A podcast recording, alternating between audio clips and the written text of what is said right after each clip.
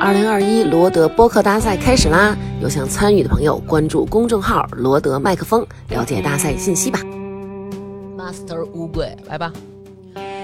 欢迎大家收听，大家好，我是大王。我蹭个麦，我们俩用一个麦。嗯，然后今天我们来到了成都都江堰的大熊猫保护基地，是应梁哥的邀请，我们过来参观。然后哇塞，这一圈收获颇多呀！然后我们也参加了这个大熊猫的一个公益劳动。累得贼死， 虽然累成这样吧，但是我们只干了平常饲养员干的工作的三十分之一啊。然后我们应该是吓唬咱们的，我觉得。嗯，好像没吓唬我，看他们还在那儿干呢，还是上午跟咱们那波人，咱们让梁哥给咱们先就这个中心做一个介绍 吧。好的，好的，大家好，大家好，我是老梁，我又来了。对对对，呃，很荣幸我把我把大大王思南夫妇请到了这个都江堰的中国大熊猫保护研究中心的青城山基地，嗯然后呢来做了一次熊猫的科普的一个体验的一个活动，这嗯个是。然后我们现在嗯请到一位这个漂亮的小妹妹，嗯，她是熊猫基地的科普的讲解员，这个是、咱们把子玉请来，然后给我们系统的，也就是个哑嗓。对，也是个粗嗓女孩儿 其。实子玉从昨晚上，我觉得就已经给我们介绍了好多东西了。对对对，让我印象深刻的是那道烤猪鼻筋， 吃的是吧？还有烤猪天堂。四川吃的可多了，嗯多待几天，我多带你们吃点都江堰好吃的。嗯子玉今天尽量多说一些川味儿的这个话，显得就是在熊猫领域非常专业。我来，我说四川话，我就不说普通话了。对，漂亮，太好了，嗯太好我了。说那四你川话用我不说普通话。好吧？那咱们让子玉给大家做一自我介绍吧，说这嗯么半哈，呃，大王好，老娘好，我是你们的老朋友王之宇，好吧？天，嗯啊，王之玉，哎对啊呃，有问题就问我，关于熊猫的，呃有其他的问题也可以问我。 关于我也可以美食的啊哦夜店的，啊不不不不，吃的吃的吃的， 啊关于吃的还是可以问我的。啊，我们子玉根本就没有去过夜店，哦基本我不会上我不会一直就是在科普大熊猫的道路 上昨晚奉不献是。这么说的。昨晚上是昨晚上吧？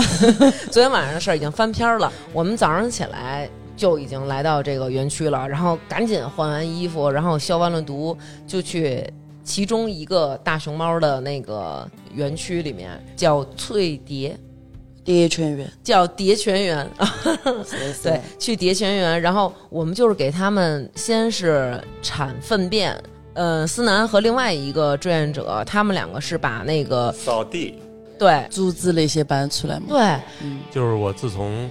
呃大学毕业以后就没做过这么多的这个，扫了几个卷了。我们都没扫卷，啊我们只是把广场扫了扫。呃，他们俩只是扫了那个大熊猫它吃剩的竹子放在那个平台，他们只是清扫了那个平台，然后我们把外边就是我们铲完屎，然后出来以后走的那个小广场，然后给清扫了一下。然后我的工作比较繁重了，我要在那个里边转来转去，我要找那些屎，你知道吗？嗯而且它那里大坡二坡的，我还得就是爬高爬低的，然后那个地啊还特别滑，嗯，下过雨，对，而且提了着那个簸箕啊，还挺沉的，我还得在那里找那个屎，还要铲。我觉得我这工作量真是够大的。但我觉得挺有意思的是，因为平时老去动物园嘛，比如说去北京动物园看那猴山，但是第一次有那种进猴山的那种感 觉，你你就身在猴自山己里。变成熊猫被人家参 观了。对对对是吧对对，我们去的时候，然后讲解员就跟我们说，这个粪便要放在这个桶，然后打扫完的竹子要放在那个桶，所以哎这个对粪便放到那里就他是们要因为沉。哦要称重。对对对，哦，是这样。回收做什么呀？你中午吃那熊猫餐就是那 个回收的粪便做味的。儿还行，味儿 还行。啊，也没有也没有，粪便我们可以对我发酵之后，它可以拿来做肥料。我们有茶菜园，有茶园，我们可以拿来种茶。我们这儿有我们独一无二的熊猫茶，熊猫就茶就。对对对对，就是用熊猫粪便种出来的茶。我建议大家就不要购买了。哎， 那你不能这么说，人于谦儿老师他们家都是吃他自家的肥浇出来的菜什么啊，的。对呀、你看那个猫屎咖啡猫肚皮头窝出来的屎的嘛，我们只是用它来当肥料，对不对？哦， 我还以为是直接拿那个泡茶。啊，没有没有，有没有，你当真是肥料口味儿当够肥重料 当肥料，你们你们哪儿可以喝一下？因为我闻那个味儿还确实不臭，挺香啊的。新鲜的熊猫粪便都不臭，都是带到竹子的清香味的。呃嗯，除非是隔夜了，可能有一点点酸酸的味道，但是它都不臭，要发酵很久之后才会有臭味。的确是不臭，因为我原来就是我们小的时候去动物园，真的去过一些场馆，特别特别高高兴兴的走进来，然后熏得双眼流泪，嗯然后就是那种呜号的跑过来。包括我带我儿子去也是，尤其是大象馆，就是进去之后，然后我儿子就是那种哭着往外跑，就是太臭了。但是熊猫这真的熊不臭猫跟其他动物不一样，嗯它是一个食肉目动物的肠道，然后它的肠道结构比较简单，而且是光滑的，它它它的食物在它的体内只待三到五个小时就排出来了。只待三到五个对小对时，对对对，它不跟其他的草食动物一样。草食动物的肠道是结构非常复杂，而且弯弯曲曲、凹凸不平的。嗯，它会草食在它的肚皮里面会就是待很久很久，然后再慢慢的拉出来。它一天三顿就可以了。熊猫它是一天多餐，嗯无时无刻都在吃，一天在圈养条件下起码是要吃十二个小时的样子。十二个小时、啊哦呃，差不多嘛，十个、十个、十个小时。在野外的话要十四个小时，因为它自己要找。就是它为啥子就是说看起来就是除了吃就是睡，因为嗯竹子它现在吃的竹子热量是不够高的，它需要呃。嗯 热量是不够高嘞、嗯 啊，对对对，它运动多了的话，它可能就会消耗的热量太太多了，然后就会继续在不停的吃。因为我们没哦有给它喂肉，我们也没有让一天三顿来吃，它是无时无刻都在吃，不分白天晚上。所以呢，就是你们这个饲养员是无时无刻在给它添加竹子和食物，呃是吗？一般情况下，在我们这儿是每天给它放两次，两到三次竹子，嗯，然后还有四次精饲料。因为哦你晓得，除了吃竹子以外，我们还会给它一些，比如说哈，嗯苹果、胡萝卜、窝头这些，根据它哦自身每只熊猫它自己不同的身体所需来给它喂食。哦，因为我们在那儿的时候还看见有一个小卡车，就是专门运送食物的那个，每一个食物都洗得干干净净的，然后装在不同的那种筐啊箱子里，嗯然后开过去，然后我就看见有那个特别漂亮的那种胡萝卜，哎，对对对。然后还有那个很大的那种新鲜的那种大竹笋，嗯嗯，对。我不知道，我直接把人那一箱都给搬进来，说他只是有几根儿，还有几根儿是给其他的，然后就哎对去送窝货。头都是前一天做，第二天呃喂食，因为前一天它要蒸很久很久，要蒸五个小时左右的窝头，所以说前一天做，第二天才能给它喂。为什么要蒸那么久啊？呃，做的呃做的比较大嘛，属于功它里面的夫窝头，原料原原材料呢，就是玉米、大米、大豆那些，还有很多种维生素，呃，鸡蛋啊、植物油啊、盐糖那些成分。它它就是每天要做很多两个呃专门做窝头的，嗯，要做大概一天要做二三十公斤的样子，每天还要打粉粉。就是把那些东西，就是玉米什么打成玉米粉粒儿粉啊，大芬芬还听着挺可爱嗯，的。挺可爱的。 对，而且是他他要吃好多，我们我们不能他要吃好多就给他好多， 就是不能他要吃多少就给他给他多少啊。嗯，还有我看它，我不知道这个是不是熊类都有这个特色啊，就是像我们只养过猫啊狗啊什么的，它能攥着这竹子吃，那它有大拇指是吗？它其实有六个手指头，嗯它的手手手就像我们人的脚一样。有就 对， 然后它上面的五个指节它是差不多连在一起的，只有两一一个指节是分开的。它另外一个哦尾拇指呢，其实是在手掌下方左下方的一个肉垫，有一个大肉垫，就像我们的一个指腹一样，大拇嗯有指点下面像的我指们腹这一样。个呃大拇指下边这个大鱼际这哎哎个疙瘩哎这哎一块儿，对对对对对哦然后它里面就是照 X 光就可以看到有有指节，哦，就是尾拇指就那样子死死顶住，它就能抓握进东西了。哦，因为它这儿很长嘛，上面的五根手指加这个尾拇指的距离，嗯然后它是这样子来抓握东西的。哦，还真是挺可爱的。还有，我们今天没有体验那个粪粪便分析这个环节，平时都是什什么意义啊？呃，这个其实我们一般针对很多呃来参加我们活动、科普活动或者是体验活动的，然后让他们晓得，就是说我们在野外呃如何寻找大熊猫，还有分辨它怎样提取它的 DNA 这样子的。哦哦，不是有特殊爱好的朋友专门爱玩这些东西，啊，也也有很多专门爱耍的，还有有的还吃粪便的。吃粪便，啊对吃对熊猫粪便啊吗？对啊，为什么呀？一种尝试。嗯，一种新的尝试。我我跟你是是不是日本朋友？哎，你还真说对了。哎呦喂！我跟你说，日本朋友那对熊猫的热爱，全世界据说最热爱熊猫的 啊，便也是，就是对，就是中呃对粪便是只有日本人啊，全世界最热爱熊猫的可能就是中国人和日本人了。说日本那会儿有一阵儿，就是说那个呃没有这个熊猫的时候，他们把别的动物给染成黑白的，然后在那儿展览。尊熊猫对，，而且我在打扫铲那个屎的时候，那个熊猫它就隔着那栏杆在那儿看着我，嗯，然后他们那个讲解员那个小姐姐就特别可爱，跟我说：“好好干啊，看着你呢。” 然后我当时就是那种哎，然后苦哈哈的，我拎着那个走。啊，对我们，我们就是要体验这类的话，必须要就是真的很认真的去做这个事情，就是很快的要把圈舍打扫完。因嗯为熊猫它在圈舍内待太久了，它自己会很不高兴哦啊，所以说会提醒你，让你呃好好做，然后尽尽快打扫完。熊猫儿不等人的，就是 呃我 如果如果你来晚了，然后就体验不到了噻，然后就是我哦我感觉最奇妙，他说这个话我能听懂，四川话属于它属于北方语系哦啊，所以北方人听起来竖着耳朵听还是能听懂就的， 好不好听呢？好听，嗯，就是已经说的很慢了，哦而且也没有夹杂什么太多的方言。那那个圈舍我们也进去感受了一下，就是他那个圈舍里头也一点都不臭，是不是清洗的次数特多呀？呃，没有没有没有，我们每天卷舍内的话，也只是清洗一次，消毒一次。那怎么没有尿味儿呢？哎，可能是这两天比较凉快，他们有在圈舍里头窝尿尿。哦，哦，哦哦，鸟鸟，哎啊、 好可爱！哎，四川话他们特别爱用叠字，对你对发现了吗？粉儿粉儿，就是这就就是四川人的可爱之处。可爱之哎，真的四川人真的太可爱了。然后昨天跟我说那个是怎么说的来着？什么带汤的叫叫什么？呃，嗯那个那就个是串串串嘛，串啊，串串儿就是开起火的那个叫串串儿，嗯然后冷串串儿那个叫钵钵鸡，哦，然后还有那个麻辣烫，热的没有开火的串串儿那叫麻辣 烫。哦，你听听，就你这口音，就是不仅说讲熊猫，我觉得专业。我们在北京选小的川菜馆子，嗯啊就一定要听口音，得是这种正宗的才行。嗯啊啊啊啊！对对对害怕仿造的，然后不好吃。对。哎，我有一个问题，就是我们在那儿的时候，有一个特别特别帅的一个饲养员小哥。就过来，然后我当时还说：“哇塞，这小哥指定是健身，就是肌肉啊线条特别特别明显。哎，他他他不需要健身，他每天在这儿扫卷就已经很累了。 是，就首首先扫卷纯是一个消耗，但是紧接着他给我们表演了一个摔竹子，然后我看起来觉得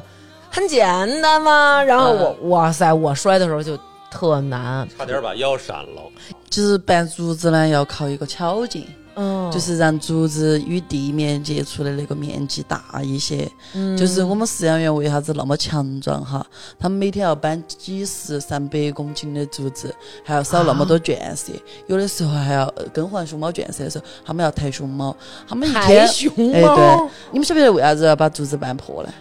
我理解是不是吃起来刻着方便点儿？呃，像在野外，他们自己需要自己去找，自己去，呃，就是把自己竹子摔嘛他会呃，自自己己，呃，他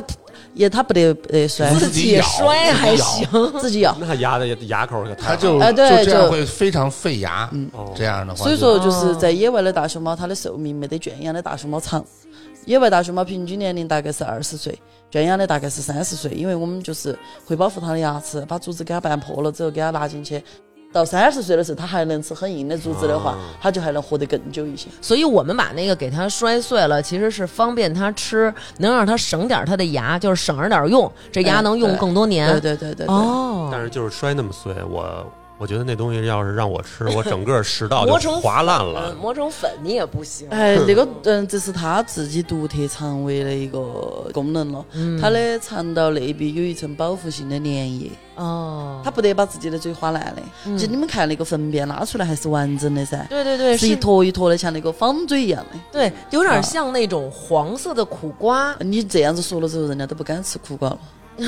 不敢吃那也没有办法，因为呃好吧确实是这个然哪后哪个形状。哦，是， 然后它就是保护性的粘液，然后随到那个把那个竹子包裹到排出来的，其实也是它肠道内壁不需要的一个粘液，也需要竹子把它带出来，啊，相哦，辅相成的。哇塞，这个好神奇！它又不需要这个粘液，需要有这种粗纤维的把帮它带出来，然后刚好这个粘液又可以保护这个粗纤维哎对不会扎伤对它。对对。 之前我们来之前啊，就跟成宇说说我们要去那个大熊猫基地找梁哥了，我们看大熊猫什么的。他说你能帮我吃一口那竹子，尝尝什么味儿吗？我说什么玩意儿？就你是可以给他带一根回去。我觉得不用给它带，我觉得那个竹子一开始我想象中是特别脆的竹笋，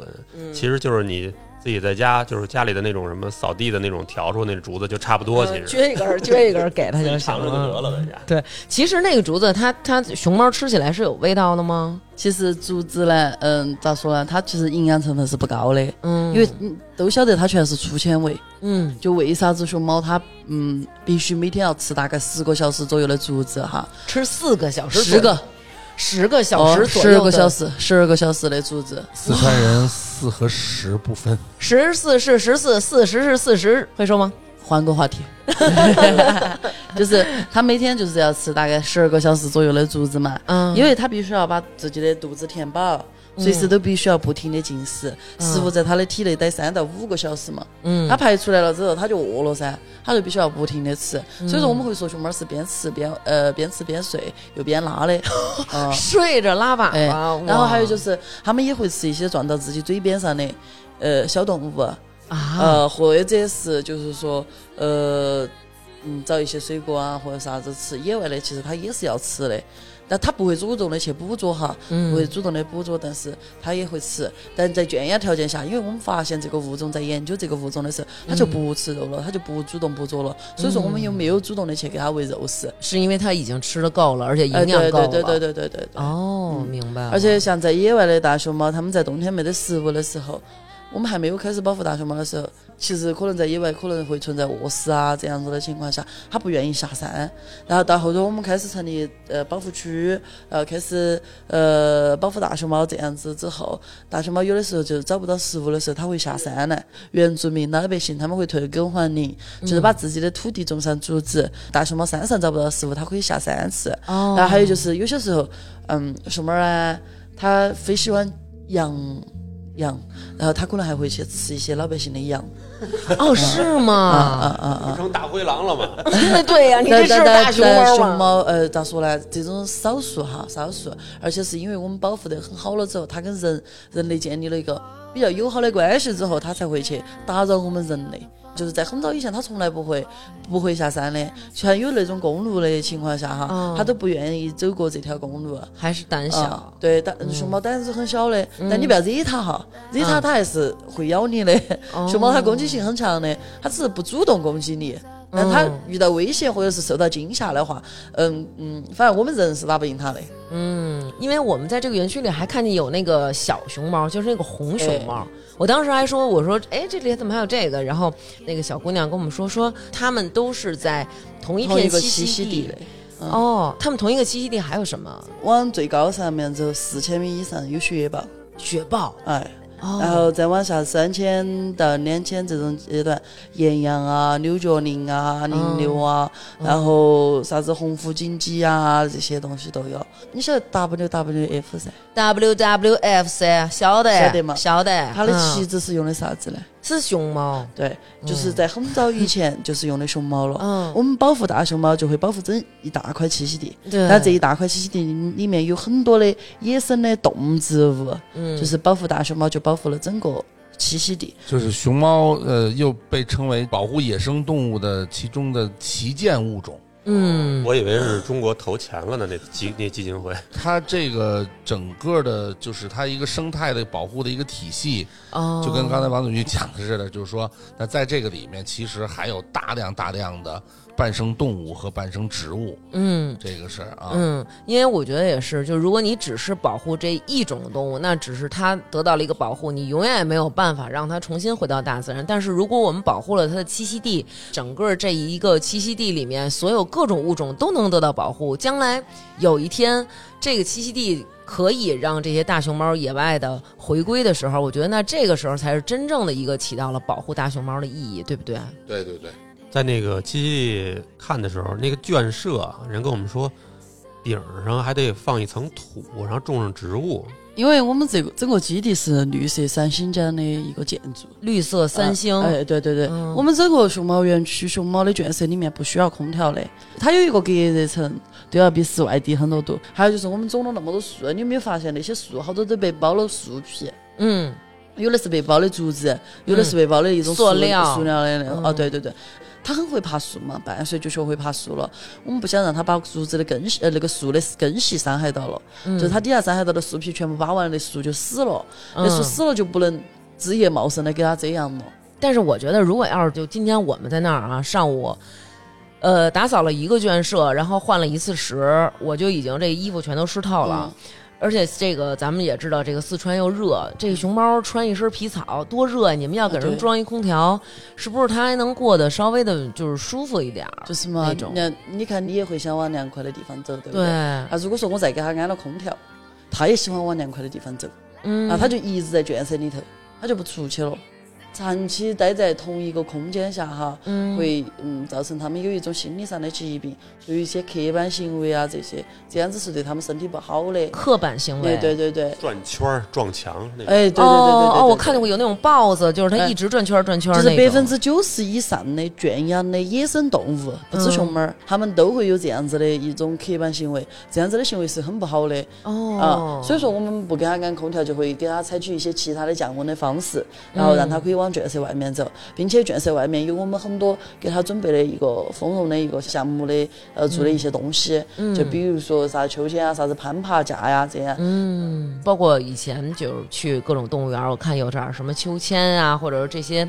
小玩意儿，然后我就觉得这都是给人看的，他们啊对不会真的玩儿。嗯，因为我们要给它圈舍里面增加这些东西，增加它的新鲜感。嗯它不能在一成不变的环境下一直待到，在现有的圈舍下还是出现了刻板行为，那我们可能就会再继续给它添加新新的东西。这个并不是给人看的，是为了它自己好。所有动物物都是好像还说得隔几个月就大家一块儿换换环境。有的，有的是要的，嗯嗯、会给他们更换圈舍、更换基地都可以可能。咱们人不也是吗？有时候心情不好得出去换个环境玩玩什么的，转一圈儿。哎，哦，原来是这样。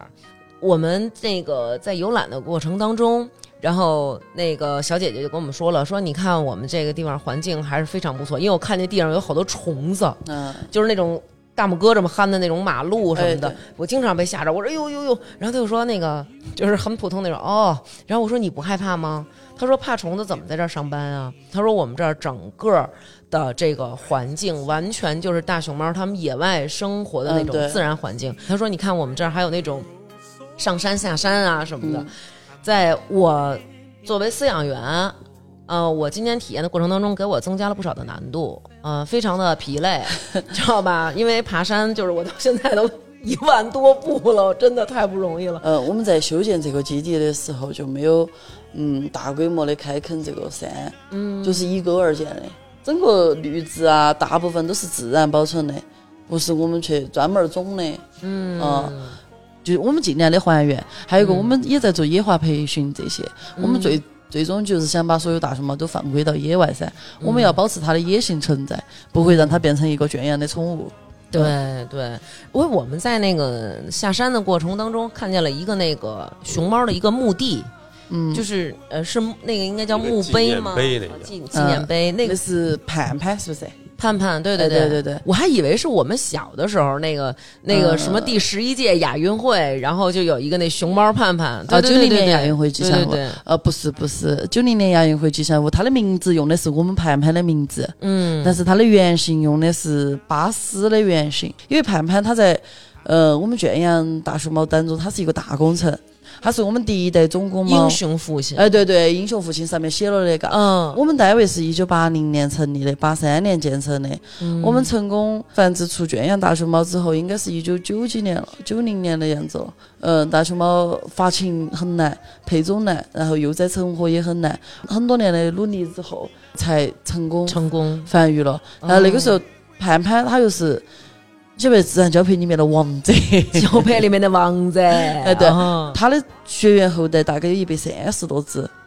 就是很多很有名的熊猫都是它的后代，比如说呃泰山，嗯，去美国那个，嗯，哎，对，还有北北他孙，呃，就是盘盘的孙子嘛，贝贝，呃，对 对，哈就是贝贝呃，彭丽媛、彭夫人和那个米歇尔为贝贝命名的嘛。啊，那米歇尔那个那天他们那个人给我们介绍的时候，哎 还说了说那个是那个彭妈妈和那个黑娃儿的老婆，然后我说和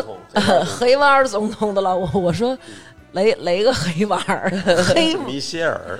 黑娃啊儿对总统的老他婆，的他的后代也是都很有名的，他很强壮，很很壮，基因很好对，基因很好，哦。嗯而且它是全球活得最老的一只雄性。哦，我们看了一个那个寿命长的，我们看的那个寿命长的那个熊猫，它是香香的奶奶，就是在日本的那个香啊啊香啊是嗯个奶英英奶，英英英对嗯嗯，因为因为因为我我在那个日本的时候看过那个香香，就哇塞特特别可爱。那个讲解员那小姐姐跟我说说，你看她说她叫英英，她是香香的奶奶，说她长得就特别漂亮，所以她的后代就真的都是很漂亮的那种。很圆很圆，就以我们人类的理解来说哈，熊猫圆熊猫院就很可爱。对，英英都三十岁了，然后它也是一只老年大熊猫，但是你可以看到它还是可以吃很硬的竹子。人人家当人家当时是这么给我们讲解的，但是他是私下，不代表这个咱们保护中心的观哎，点。啊好，嘞，就是说这个，因为它熊猫是一个独居生物嘛，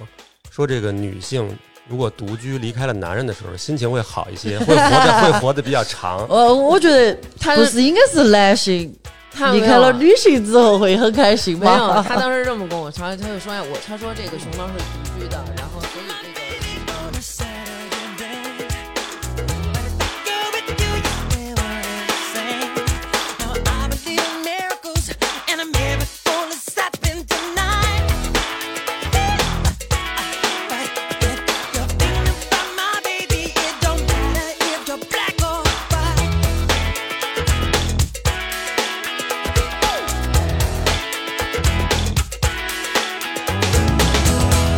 My message in the side of the sun. I had the dead of I instructed And I told about equality. And it's you either you're wrong or you're right. But if you're thinking about my baby, it don't matter if you're black or white.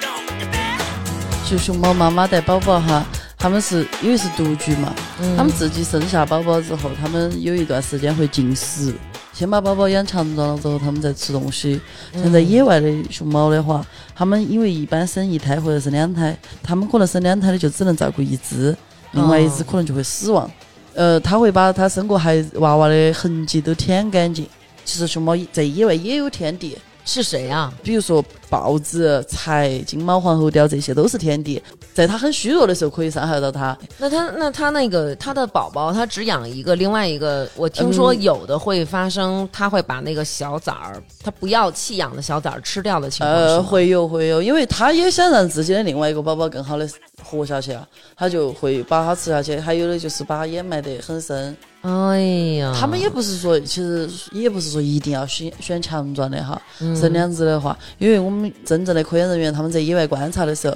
就看到就是熊猫妈妈就是它就是用嘴叼宝宝噻，它手其实不好拿噻，而且也很虚弱，它就是一直一直叼，把宝宝叼到那个手手的臂弯，嗯然后把它放在那儿，它其实也想养两只，它就去叼另外一只，嗯但是臂弯的另外一只又掉下去了，它就在反复不停不停的反复重重复做这个动作，但是已经生宝宝本身就很虚弱了，嗯，很虚弱了，然后它再反复的做这个动作。确实是很累了，最后叼到哪只就是哪只了。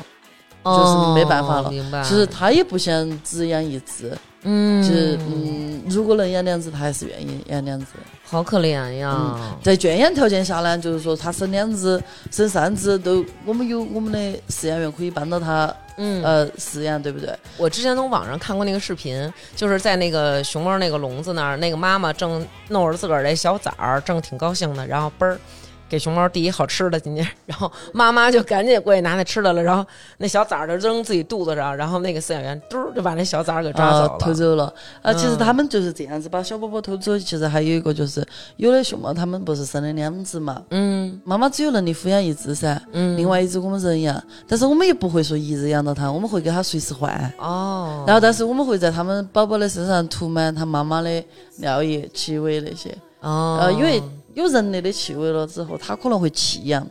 哦，他就他就不不喂了，呃，啊是吧？对对，对，呃，就像你今天有没有看到，就是茵茵旁边那个角色，嗯，有一个有一个妈妈带一个宝宝，是那妈个妈吗叫喜豆，嗯呃，宝宝有两只，嗯一只叫朝天椒，一只叫豆瓣儿，对吧？哦，我没没哦看到有两个，只看到啊，一有两在个，那儿有两个，嗯，我忙着干活呢，哦我一脑袋辛苦您了 我忙着干活 呢，然后就是那个喜豆，她只生了一个宝宝，她的宝宝叫朝天椒，朝天椒是喜豆亲生的，喜豆儿亲生的豆瓣儿就是领养的。哦，因为喜豆她带能力带带宝宝的能力很强，豆瓣儿的妈妈她不会带宝宝，所以我们以前存在过啥子熊猫妈妈把熊猫宝宝给呃压死的情况下，就是翻过身把熊猫宝宝呃压死了这嗯，种。太可怜了，熊猫妈妈不会带宝宝，然后喜豆它很会带宝宝，就是嗯前期我们人类可以帮到照顾嘛，然后在后期像现在他们已经半岁了，嗯他们就自己在树枝上树枝上耍就是了，然后喜豆会教他们就直接是。在树枝上啊耍啊！就可自以己在树枝上耍就是了，然后喜豆会教他们一些技能嘛，哦，就生活的技能，就比如说爬树，就是喜豆手把等手于这教这了俩噻。小小熊猫是就不用换，俩人一起他带着哎，对对对，哦，那呃，但是好我们棒会给豆瓣儿补奶，哦，因为其实熊猫妈妈它还是会先把自己亲生的喂好。啊还是有偏心啊，的对对对，是吧会会有偏心的。其实它还是会有些哦奶水够的情况下，它其实也会喂豆瓣儿，但是、哦嗯，没得喜豆儿吃呃那个朝天椒吃得多嘛，啊，没朝天椒吃得多，所以说我们人类还是要给它补一些奶。熊猫为啥子一定要跟熊熊猫妈妈在一起？因为熊猫妈妈会教的技能，我们人是不会的。对，像爬树、吃饭，然后嗯就是他看到熊猫妈妈怎么做的时候，他就会去跟到学，就跟到学，然后他就会了。嗯，我我们还看到一只那个名字挺逗的，你们这儿人管它叫二打爷，二大爷就是盘盘的第二个对娃娃，对，就是辈分比较高，知道吗？谱大。谱儿特大，啊啊特别辈赖分高，辈分高，嗯他是他是盘盘的第二个娃娃，第二个娃哦娃，。他好像刚做完那个睾丸癌的手术，有点疼，听着。他他二十七岁了，那他我看他也没有吃什么细粮，还是在那儿吃竹吃子，竹还是竹很竿欢。因为呃牙齿保护得好噻。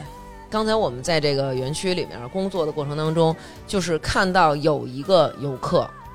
就是我，我觉得我最适合干的工作啊，嗯我马上我就回头把北京这些事儿撂了离，我就到你们这儿上班来了。这体力活儿我干不了，我跟你来说来来来太累。你等 啥子？我要干什么活儿？我要干在园区里面维护这个治安的这个活儿，因为我可们以打扫完这个园舍，就是弄得干干净净的。然后我们出来以后啊，就看见，首先我就看见有两个人嗯在那儿抽烟，嗯，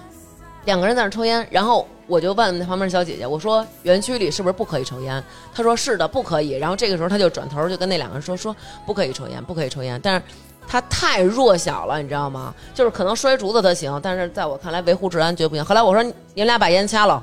我说这儿不让抽 烟，赶紧对我的。们都都需要你们嗯，对真的这样，子。哦我说着火了怎么办？这边上都是这个叶子什么的，而且这里边有熊猫，你不能抽烟什么的。然后那人啊，不让抽烟什么的，赶紧掐了，然后掐了。然后紧接着我们就看见一个特危险的一幕，就是我们喂完了那个熊猫之后，我我我想看一眼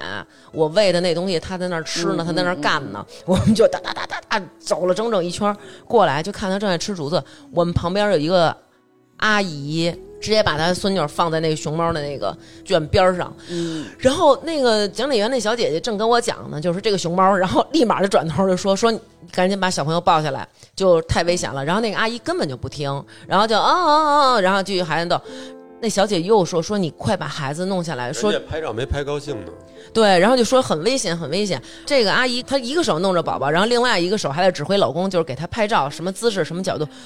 哇塞，我都要气死了！因为这个熊猫它是熊，它不是猫。，对对对，这个小孩要掉进去，那谁负责呀？呃，其实我们这种开放性的圈舍哈，不能避免，但是其实我们每个圈舍旁边都有注意事项。啊，不能吸烟，不能大声喧哗，不能攀爬围啊，墙。还有那个，就是那熊猫在那儿站着，有一个阿姨就是那种，你看我呀，看我呀，对熊猫，对你看我。对对对然后还有一个大，对，还有还有一个大叔也是那种，就是熊猫的那种。呃然后我就我就冲他走过去了，我刚想说，我说你给我杀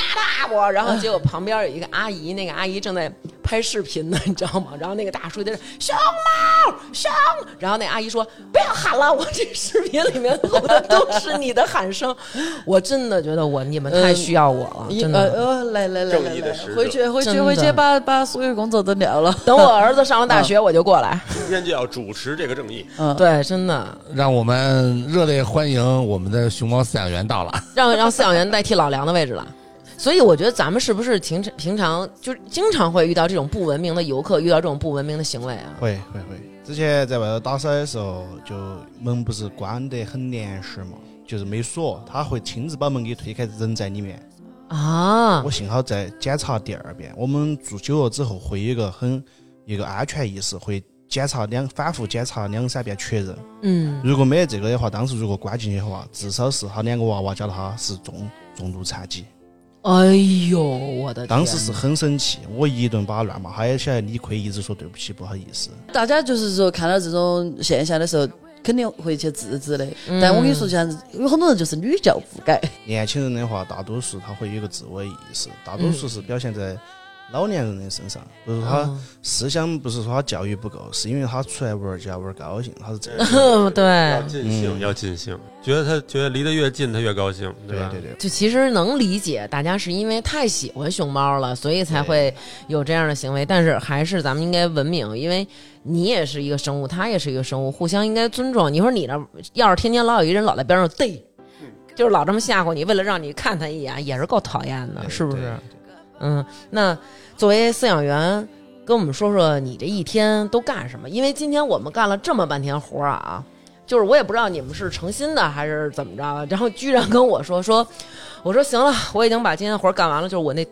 戴一帽子，我那里面的那个，后来拍照就能看见我那头发完全都湿了，然后我说行了，今天活儿干完了，然后人说你只干完了今天的三十分之一。然后我直接就把笤帚扔那儿了， 我说我干不了这活儿，告辞。 就是你们每天都要干什么？一个是食物的准备，嗯然后嗯，笋竹笋的清洗，然后竹竿儿的挑选。园区我们园区不是种植了很多嗯竹叶嘛，嗯有的时候会现场去砍竹叶。哦，呃现场从园区里给他弄点儿。嗯，体力活做完之后，我们会嗯长时间观察熊猫儿的动态，是看它活跃还是不舒服，还是发生病情。等于就是不喂熊猫的时候也不能闲着，还得观察它。对对你对要，看他有没有生病啊，有没有啥异常的行为的嘛。还要组织，哦还要给游客讲解嘛，有些时候。我在网上看那个，好像你们还有一个工作，当然可能是养小熊猫啊，嗯，说还对会给熊猫做按摩。因为有些熊猫儿就是熊猫儿比较小，它吃东西容易嗯哽咽，嗯，哽咽的时候我们会拍打它后背。哦，小朋友也要做按摩那种运动噻。就是抚触按摩、哦是吧？对，对我看还有有一个按摩是我没看明白，因为我只看到一个 GIF，然后就是拍打那个后背，哦这个问题我不想问了，要不然听众老觉得我问那种问题，就是他在拍打熊猫的那个裆部。哦，是不是给它催便？好像啊呃是吧？对对对对对对，它是嗯较小的熊猫，在野外的话是大熊猫母亲，它会嗯舔舐它的那个腹位置来。哦你做不到舔是吧？对，不我们就能把去舔那个，不能去舔小熊猫的肛门，然后帮助它排便，是 吧？对对对对对，啊，努努力，都是爱熊猫的人能干。啊，我们我们做不到，做不到。 那你们就是咱们让那个饲养员小哥哥，咱们讲讲咱们这个初始状态，熊猫怎么交配啊？然后怎么带熊猫的小宝宝呀？然后一直到长大，让他给咱们说说这个过程吧，好吧？它有一个熊猫，其实算是一个性冷淡吧。它因为它的发情期是很短一个时间，嗯，三秒，你这个太太慢了。它的发情期是大概，调整，嗯，它发情期大概就是，呃，十多天或者是几天，嗯，在发生交配之前肯定是还要打斗一番。打打斗一番嗯，，就证明自己身体强壮嘛。他如果连武，两口子互相打，证明强壮是吗？对，咱俩回家也可以试 一试。算了算了，不是两口子要交配，说南哥今天真的给晚媳妇儿打上疯 了说今天晚上咱俩得交配了，但是我得打你，我得咱俩得互相证明一下，我是一个强壮的。他们在野外的话，他们也会雄性打斗来争抢配偶的。嗯就因为雌性它会发出一些味道、声音来吸引雄性，如果吸引的雄性比较多的话，他们会呃就是一起到了一个地方，他们会打架，哪个打赢了哪个胜。哦，那两两两口子先打架，打完架了以后，就是如果打服了就可以交配了，是吗？对他还还有自己看这个熊猫儿母性熊猫儿适不适合他的审美观， 熊猫还有自己的审美观是吗？就相当于是演员嘛，他也有一个自己的演员，哦，那他他怎么表现出来他喜欢哪个呢？他会有一个行为，如果是他不喜欢的话，他会要么就是不喜欢就不打你。撕不是会撕咬，会下死口的撕咬，哦，等于就是说，如果你们强，就是如果强行把他们放在一起，然后他会觉得哦，这个我不喜欢，然后他就会撕咬。嗯，对，对哦，我听那天听那个子玉说，就是他们熊猫是不会交配的，都需要人来辅导，是吗？是有的时候就是说，可能一开始我们在人工饲养、人工繁衍制的时候哈、嗯，就可能有的熊猫它们是不会交配，不不会交配。配，然后我们会采取很多种措施，呃嗯，就比如说最最简单的就是看毛片噻，看熊猫交配的那种视频噻。就有的熊猫会，有的熊猫不会。我们就把会的熊猫的录下来，然后给不会的熊猫看，所以你然后们让它去是学习。把那个会干这事儿的那熊猫的这个行为录下来，给不会的熊猫看。我以为给饲养员小哥看，让他看一下怎么辅啊，导没没呢没。哎没，呀我没们没我们肯定不能进去，而且尤其是在熊猫交配的时候，它的脾气最为暴躁哦。你给这个熊猫看熊猫的毛片儿的时候，它会有感觉吗？我们都是在试验嘛，都是哦在慢慢的试嘛，因为一开始我们也不懂，嗯，那后来发现它真的是看完之后学会了，是吗？就慢慢的学。对，可见这雄性都需要看这个。真是你当初是不是你也你也完全都不了解，全是看这我第哎呦吓坏了，第一回看的时候。个？熊猫也需要优生优育， 优我生嗯们优育，对对对，我们有谱系，嗯我们有谱系，我们会按照谱系来给他们。嗯，来挑选配偶，我们也有遇到过不喜欢噻，嗯不喜欢就打噻，但我们呃我们会采取嗯一种措施，就是说安慰在他，哎没事儿，出服 了，可以啪他啪他啪。他听不懂，听不懂，听不懂。我们就给他旁边放一只就是他喜欢的嘛，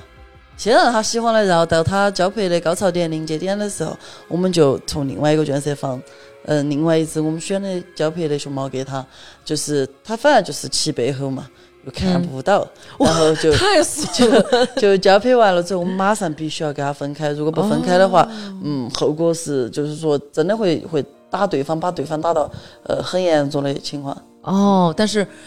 只有这样才能确保大熊猫的这个繁衍的这个后代是健康的，哎，是对好对的。对，对这对就是有生有育嘛。你你们饲养员儿平时如果是自己去产粪的时候，因为今天我们没做那个粪便分析嘛，你们是怎么分析他们的粪便的呀？就是碾一碾，然后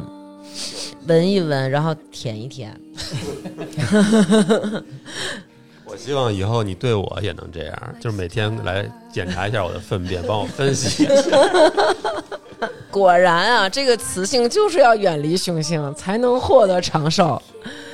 咱们让那个饲养员小哥说，嗯，怎么你怎么平常怎么尝这粪便？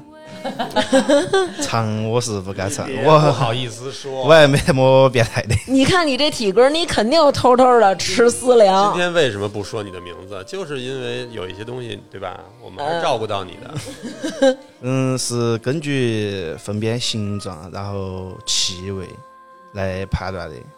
它如果是长期拉拉的粪便有大多数泡沫的话，它肯定是肠胃那些肯定是有问题的。有泡沫了，嗯哦，一般一般都是它都拉出来都是会很成型的，就像你们今天打扫看一样。你们你们会给他清理牙齿吗？嗯，清理牙齿会清理，啊，今天那个小姐姐她跟我们说，每两个月要做一次体检。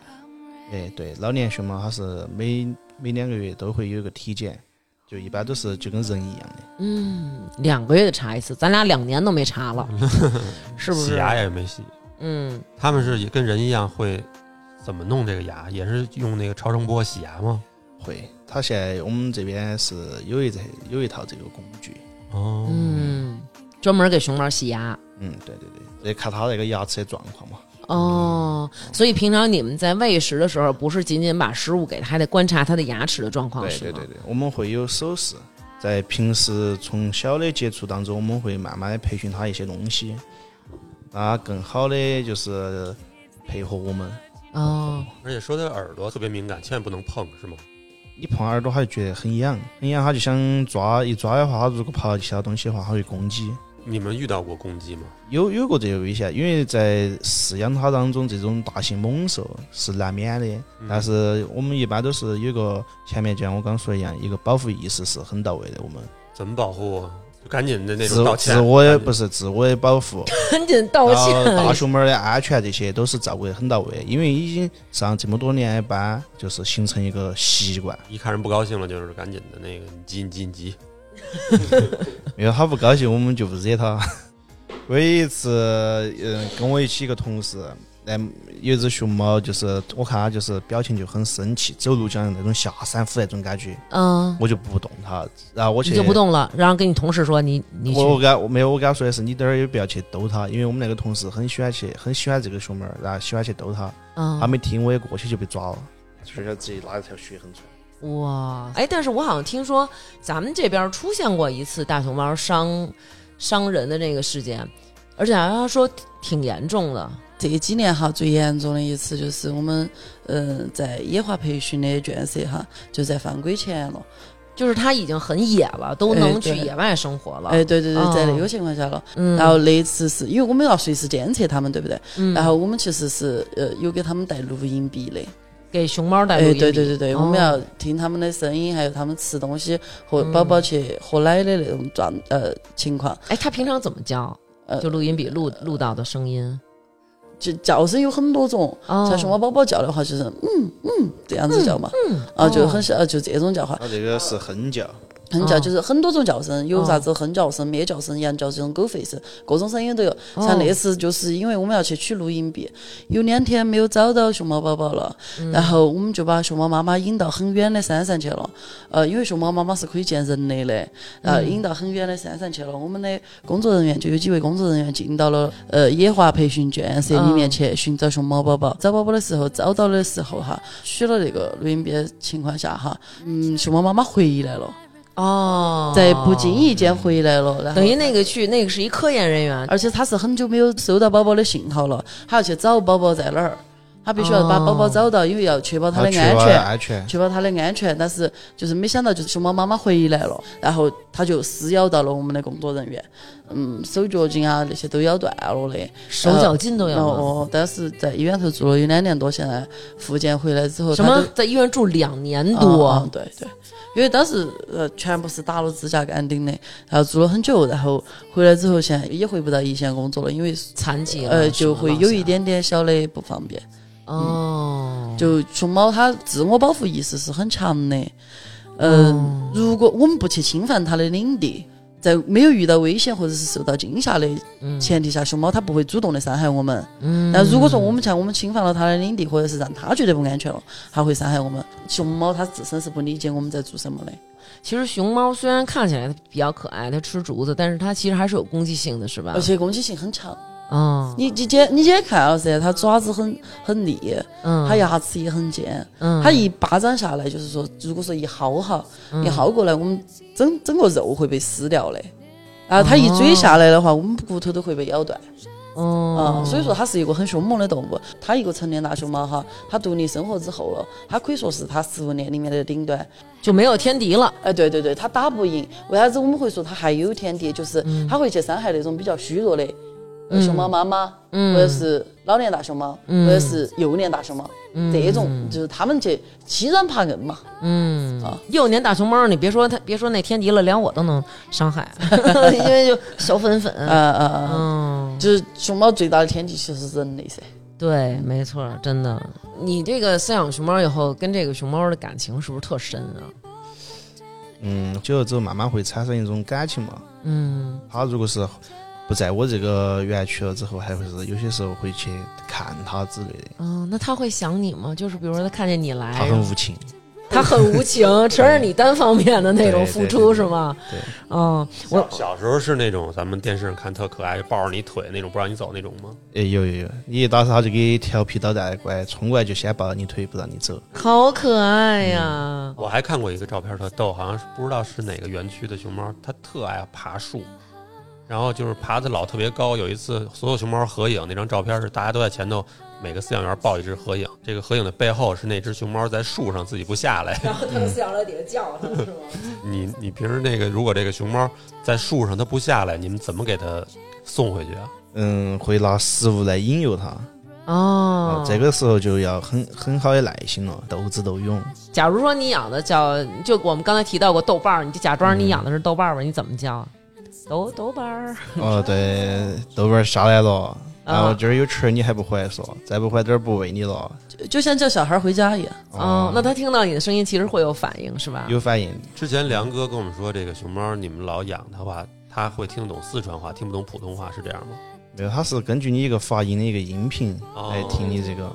我在网上看，就有一个日本的一个女孩儿，因为太喜欢熊猫了，就从小你就看她的各种照片里都是抱一熊猫，然后因为太喜欢熊猫，然后来四川上大学，然后回日本去养熊猫，然后当时出生的一个小宝宝，然后那小宝宝就去世了嘛，因为本来熊猫它的这个新生的这个成活率就很很低，那个小宝宝死了之后，然后有大批的日本网民都说，就是他这个饲养员给害死的，然后他内心就特别痛苦，然后明明就他是最珍惜这个小宝宝的，然后他又回到四川学习，然后在学习过程当中，他还苦练了四川话。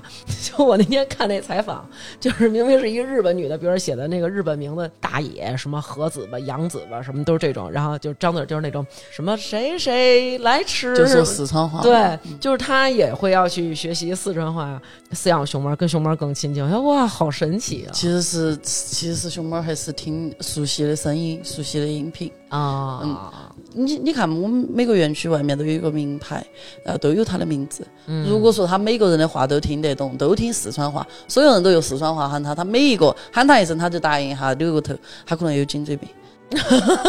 他可能有颈椎病他嗯可能呃他只会听他熟悉的声音和音频。哦。嗯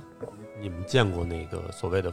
疯狂的猫粉吗？我印象中最喜欢的，其实真的还是真的是一个日本的女生啊，嗯啊，她全身上下都是她自己认养的熊猫的呃照片来制作的衣服、裤子、嗯帽子、鞋这些。嗯，在没得疫情的时候，她每个月都要往返中国一两次。哦啊到各个基地去看他认养的熊猫和他喜欢的熊猫。而且你晓得，现在现在很多熊猫粉丝他们到我们园区之后，他会站在一只熊猫面前，从早上站到下午。好可爱呀！就一直我觉得这观些察粉丝也真的是，啊啊啊嗯反而来说，我们更喜欢猫粉，因为嗯猫粉在哪里，它会帮我们维护，因对为它的一个喜爱程度跟别人 UK 喜爱程度是不一样的。嗯对，因为他真心的走到这一步的时候，他其实是很关心这个这个熊猫的这哎对种。你就跟那个说那个，你说这个日本正想想说那会儿日本看熊猫跟咱们现在那个上买车牌儿似的，都抽签儿，一百四哎十对四分他之一们。他们过来跟我们说说的是他们在他们日本看熊猫，进去一分钟看了，下嗯就是一直排到往前面走。那谁小丸子，樱桃小丸子，当当当嗯当当当当当当，小丸子他奶奶就说说排队三小时看猫十秒钟啊，对对对对对对，就是我这样我我都记得了，有里面有这个片段。其实，在日本是这样子的，在嗯很多国家都是这样子的。他们为啥子喜欢来中国看熊猫？就是他这儿可以看很多，而且可以一直在那儿看，啊一嗯直在，那儿过看。瘾来了，疯狂的就是吸这熊猫，而且，其实像我们为了这些粉丝，我们也做了很多措施，很多个园基地哈，我们都有二十四小时实时直播的视频，然啊后他们都可以实时的在呃看到我们大熊猫的。真好。最多的就是这个熊猫有点思考人生哦，我们今天就看见一个思考人生的，对哎，他吃了吃啊，然后他也不吃了，忽然就定格了。定格了，他看着远方，然后南哥说他肯定是放 屁呢，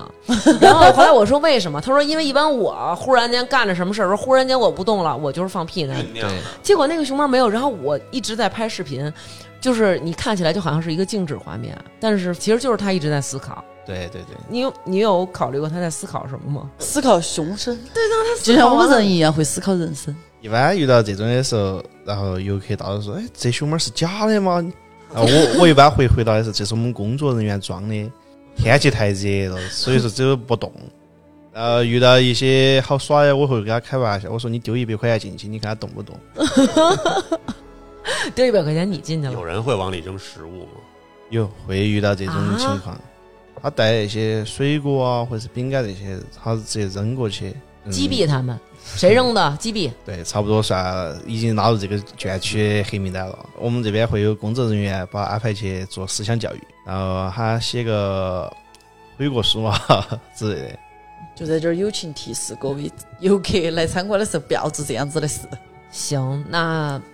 时间也差不多了，小哥他们也忙了一天了，咱们现在已经占用了人家下班时间了，得让人赶紧回家了。今天特别感谢嗯饲养人小哥和子玉，然后过来给我们录了这么一集关于熊猫的一个科普，以及熊猫饲养员的日常。而且我在录这之前，我先就是特别特别高兴，是因为咱们录节目之前，然后刚颁给我一个证书，证明我今天参与了大熊猫的这个公益劳动。这个这个证书还呃颁给我跟南哥一人一张。这个证书现在就是在咱们这儿参加这个公益劳动就可以获得，是吗？的，是的，是的。我们现在和这个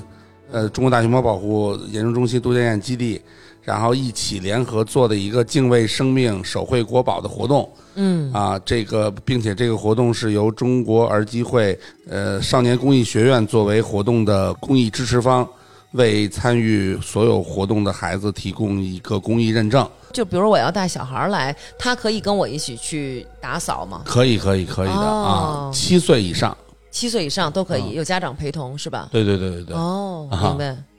挺好。回头假期带孩子体验体验，我也让他们干点活儿，对吧？这哎，这是上回你跟我们说这证书还是什么可以什么给留学背书什么的啊，是的，是的，是的，因为因为除了这个咱们现在基地的这个活动证书以外，它本身这个证书已经是很很已经非常有非常有意义了。然后呢，我们现在又把它就增加了更深的公益性，所以呢，就是对于孩子这种社会实践、德育教育，然后科普教育，这些都是有一个非常好的一个借鉴和和参考的。回头那个我们会把那个这次我们旅行啊，包括吃的好吃的，还有我们的这个在大熊猫基地的这些照片儿，还有小视频什么的，然后我们会发在微信的公众号。然后如果大家关于这趟旅行有什么问题，然后可以直接问我和南哥都可以。好了，那本期节目就是这样，希望大家能够有机会来到我们大熊猫的这个研究中心，深入的感受一下这个饲养员的这个日常。然后也走进熊猫的这个圈舍吧，然后离它很近的观察一下它。我觉得现在出不了国了也，对吧？来这样还挺好的，找一周末。你在咱家你都不扫地，你瞧你给人扫地扫的干净。你在咱家还不闻屎呢，对，这倒是， 好吧。感谢大家的收听，欢迎大家为保护大熊猫做一个公益的事业。欢迎大家来我们基地。那本期节目就是这样，谢谢大好的家，拜拜。谢谢，谢谢，谢谢。对大熊猫志愿者体验活动感兴趣的朋友，可以加我的微信。那么已经有我微信的朋友，千万千万不要再重复添加了，非常感谢大家的理解。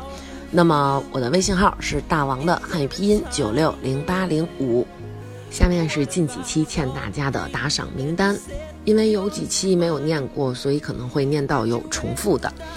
好，以下是为我们打赏的听众朋友有王翔、欣欣、我爱一生幸福、龚雪飞，你永远是我的宝贝，宝贝，宝贝。熊孩子是猫老师、游唱诗人张海鸥、林妹夫、吕波、露露、王瑞、陈晶、会想金克拉、小胡子神、ing、张佩林、王大锤、快乐胡、杨木易、巴中姚军、大阪地区干饭王、我喜欢大王王涵终于出现了。猫小才爱大王的圆圈，王总理么么哒，张英雄捉鱼郭郭黑羽哥，我是老城根儿下的王爷呀，狂吠鲨鱼王杨楠楠，刘乐然破车号张杰曹操阿波茨的伊乌吁金属熊李欣李说对不对街坊。郑天若、二白、长安小区北，这一晚靖王说只打赏不留名。苏苏、田思雨、芒果小姐、Sugar、上交、晶晶、叶娟、郭潇文、长春街的 Daniel、Tanny、西罗库玛、大红人、云佳、杜妙月、鲁果、琳琅满目、林先生、格格乌拉乌、小鱼、旺旺仙女、木然、刘田月。我是博博博博，最近简直太忙了。街道 Bambi、C C、贝伦、天然卷咩、吕从、花卷、单手打字、杨小晨、王尼巴陀、大王好喜欢你呀、王说王有理的有理、王瑞、耿鬼也是鬼、库马、林楚凡、小牛奶 Sam、尼斯康、斌子、孙超、大浓眉、周宇昂，大家的名字都这么炫酷，就我傻不拉几，来一本名。行得稳，站得住。后场村，一棵树，车飞，智利，老肥，传儿的天下，王子，包航宇，大米饭，狐狸子，未来，王小小，M A C H E T E 二十四 K 萌炸天，季先生，大洋洋，饿得快，杨洋、贤俊南、喵蛙、杰尼、皮卡花、发财、王通，我是藏老六、梦妍、李伟星、王倩文、Color、高伟龙、史蒂芬霍霍、郑然然、ZYY、愿徐明明幸福每一天、贾旭幺幺幺、二十一 Gans、赵林、黑山老妖、茶语、十二哥啊、熊心、罗丹、胡同里的小可爱、赵阳、大富爱饺子、小王爱嫂子、我小刘娟，biang biang biang。陈杰林老师、索尼克先生、康夫家的小小静、刘杰、贾婷婷、小牛奶独自等待国足今年必然出现。李静、幸福酱、家庭摄影、吕赛、Sunny、陈晶、李艳、未来的狼族今年要结婚啦！刘五毛、煎饼薯片儿、想当摄影师的魏医生、内江王、良香美瑞、周大姐、张万清、牛顿顿顿顿、望京老驴，还有 Mats、熊心、范诗念、木木木、刘禹锡、纸鹤精酿大老虎、新淼、可乐籽儿、唐永轩、Cinky、娟儿姐、刘姐，我是骆驼，原来的名字在这里改。杨君月，大王姐姐，祝你逢考必过。泥人儿张子杰、佳妮、陆英、贾旭、马小跳、王尼巴陀、安思、高氏军工首席战略规划执行总裁，七五二九五八六。长大勺幼幼王小小金属熊大梅忒靠谱熊音就是大萌萌解决小四南昌八中姚军若七七龙咩曹操大王姐姐电台越做越好，爱你库马露露小雨，Y Y Y 星象最爱彭艾迪，煎饼薯片儿，内奸王 Sam 佳佳老王爱小爱四。以上就是全部为我们打赏的名单啦，非常感谢大家的支持。在这里再说一遍，已经有我微信的大家不用重复的添加啦，因为每一个微信其实都是我本人在操作。新的微信号是大王的汉语拼音九六零八零五。好啦，就是这样了，拜拜。